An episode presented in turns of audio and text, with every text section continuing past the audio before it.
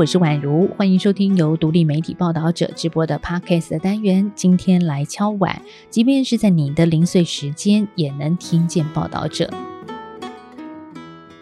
今天是四月四号儿童节，我们特别应景啊，准备了一集跟儿少有关的内容要分享给你。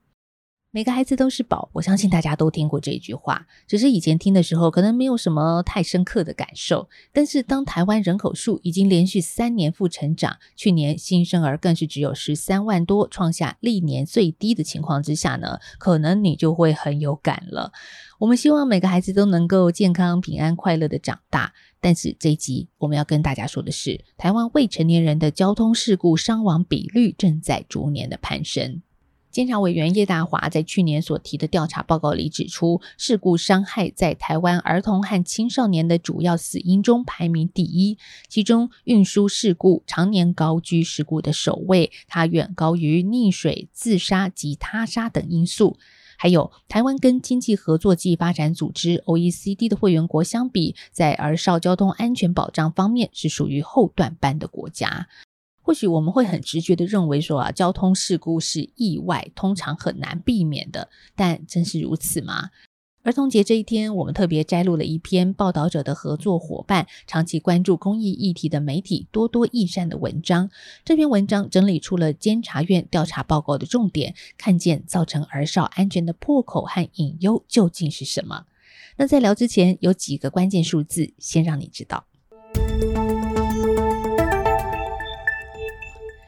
根据交通部统计，二零一八到二零二一年因交通事故死亡的儿少总计达到三百七十四人，受伤的更是高达十点三万人。平均每一万名儿少就有七十人因交通事故受伤或死亡，而伤亡的儿少里头，超过半数，也就是百分之五十一，是落在十五到十七岁，主要是因为机车和自行车意外，其中包括了无照驾驶和乘客。而纵观这四年期间，各县市儿少的平均伤亡率，六都里台南市最高，达到百分之零点九四；平均伤亡率超过百分之一的，则是集中在直辖市以外的区域，前三名是屏东县、花莲县跟嘉义县。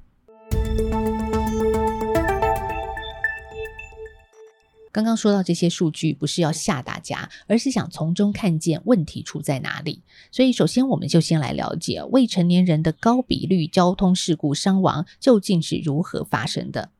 二零一八到二零二一年之间，儿少因为交通事故伤亡的噪音当中，以未依规定让车是最高的，像是违反转弯车让直行车等路权的规定，这部分啊，每年平均有五千六百四十八人。其次是未注意车前的状况，像是超车、倒车、转向、穿越、变换车道的时候的疏忽，平均是五千零二十一人。而伤亡的儿少当中，有超过一半是乘客的身份。第二名则是骑乘机车的驾驶，超过了七千人因此发生了意外。第三名则是骑乘自行车，也有三千多人。刚刚提到了无照驾驶，这其实一直是儿少被取缔最多的交通违规项目，每年平均有多达四点二万多件。但是呢，即使警方大量的取缔，仍然难以有效的改善儿少交通事故的死伤状况。那我们要问了，为什么儿少会无照冒险上路呢？在监察院的报告里提到，目前没有针对儿少的无照驾驶道安讲习，大多只是看影片，而这样的效果是很有限的。还有呢，我们缺乏进一步来了解儿少的需求，甚至是改善的作为。例如，有一些村落或部落，因为缺乏弹性的交通网，邻近的国高中甚至国小学生，他们每天无照骑车，甚至是三贴上学的情况并不少见。所以，监委认为，除了落实执法之外，也应该透过学校以及家庭教育来扎根。并且检讨、修正经理制度，改善乡镇地区的公共运输服务，才是治本之道。其实，交通安全不是只有交通部门的事。诶，我们在监察院的报告里也看到，世界卫生组织 WHO 早在二零零四年世界卫生日就首次以道路安全为主题，并且跟世界银行共同出版以交通伤害为主轴的《道路交通伤害预防世界报告》。我就来引述报告里的部分内容啊，其中就提到说，道路交通事故是重大的公共卫生危机，它造成的家庭及社区的影响以及经济负担甚巨，而且多数死伤都发生在行人、机车、脚踏车族群等交通弱势群体，他们不是意外，而是可预测、可预防的事故。这不仅仅是交通部门的职责，也应该开展与跨部门的合作。刚刚我引述的这一段是世界卫生组织和世界银行的报告内容。那这几年我们也看到了，台湾政府也推动了人本交通的理念，倡导尊重弱势、保护行人、人车间能够公平合理使用道路的观念，并且也推动改善交通安全的三一政策。好，这个一呢，就是英文字母 A B C D E 的一，也就是以下三个英文字的开头字母，就是交通工程 （Engineering）。教育 （education） 和执法 （enforcement），只是呢，相较于后两项啊，监察院的调查报告是认为说，地方政府在工程层面，像是道路设计、交通管制设施的规划是比较少琢磨的，而且做法不一。举个例子来说，最近几年政府陆续设置了通学巷。如果你到学校周边去走走的话，你就会看到啊，像是有一些地方因为学校周边的道路宽度不够，或是没有人行道，诶，这就很危险了。所以呢，在学童的上下学时段，规划出行人专属的道路范围，禁止车辆通行。所以我们在现在的校园周边马路上，经常会看到绿底的行穿线。管制或限速标志，这主要就是为了打造安全的上下学环境。只是呢，不是每个县市都有通学巷的哦，这各校的规划情况也有一些落差。像是台中市，就是六都当中唯一未建置通学巷的，而是以绿色斑马线引导行人。那新竹县则是因为需要跟周边的住户寻求共识，目前也没有设置通学巷。那除了通学巷之外啊，我们还可以透过交通部的道安资讯查询网来了解各校周边的交通事故热点，让大家可以清楚看到近期的肇事路段。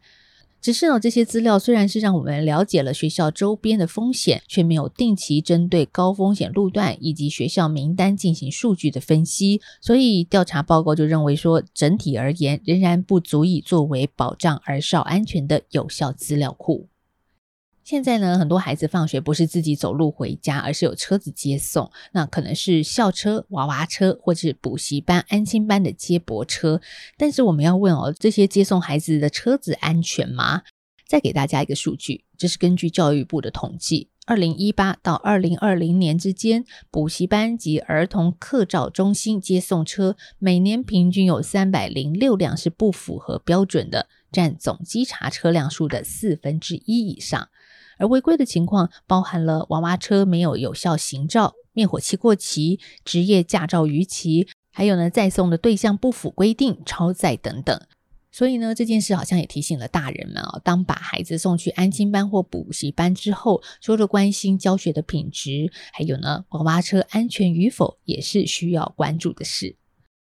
最后，我们想谈的是啊，大家可能比较少注意到的。就是儿少遭受交通事故伤害之后，除了导致生理伤害或死亡，也可能面临法律的议题。专门协助弱势群体的法律辅助基金会，他们在二零一九到二零二一年之间，协助处理了五百八十八件儿少交通事故案件，显示了一定的比例的弱势儿少呢，在交通事故发生之后，陷入了法律争端，落入更脆弱的处境。每次过马路都很焦虑，相信是许多用路人的心声。那“马路如虎口”这句话我们都听过，但是是谁让马路成为虎口的呢？二零二二年底，台湾被美国媒体 CNN Travel 评为行人地狱。那报道者的记者林宇佑很快速的在今年的一月份推出了深度报道，就针对了道路安全的议题提出解方。监察院的调查报告也直接点名说，其实啊，许多交通事故并不是全然无法避免的，而是政府可以做却做得不够。所以，如何改善国内的交通，特别是提升儿少的道路交通安全，绝对是一件可以做到的事。我会把今天谈到的内容连接放在下方的资讯栏，邀请你把文章或者是这一集的单元分享出去，给更多人听见，一起来关注儿少新的风险。报道者是一个不收广告、没有付费墙的非盈利媒体。如果你行有余力的话，欢迎你可以透过定期定额、单笔捐款的方式来支持我们。我们下次再聊喽，拜拜。